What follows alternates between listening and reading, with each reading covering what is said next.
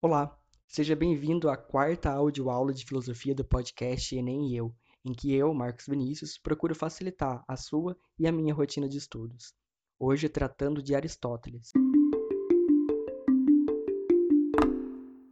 Discípulo de Platão, Aristóteles diverge de seu mestre ao buscar o conhecimento não no campo das ideias, mas sim na metafísica do ser enquanto ser. Aristóteles nos apresenta o conceito de substância como sendo um componente de todas as coisas do mundo, dotada de uma parte essencial, imutável, e de uma parte acidental, mutável, e sendo constituída de matéria e forma. Aristóteles estuda também os conceitos de ato e potência, sendo o ato o ser como está no agora e a potência as possibilidades que o ser pode se tornar. Por exemplo, uma árvore é em ato uma árvore, mas em potência pode ser uma mesa ou uma cadeira. Na metafísica, Aristóteles busca elencar quatro causas para explicar o mundo.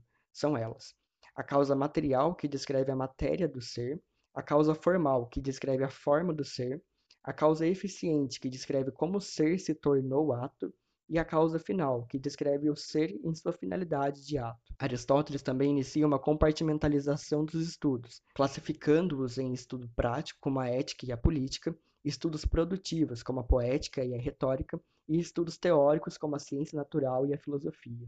Na lógica, Aristóteles elenca o conhecimento indutivo como sendo uma análise que parte do particular para o geral, criando um conhecimento por meio da abstração. E, para finalizarmos, na política aristotélica há os conceitos de ética como sendo o que é o bem-estar dos homens e a política como sendo a maneira para se obter o bem-estar comum.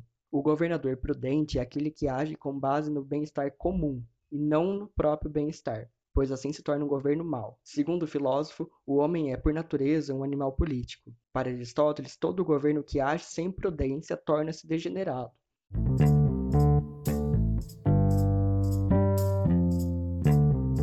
Muito obrigado por ter escutado até aqui. Espero você na nossa próxima audioaula.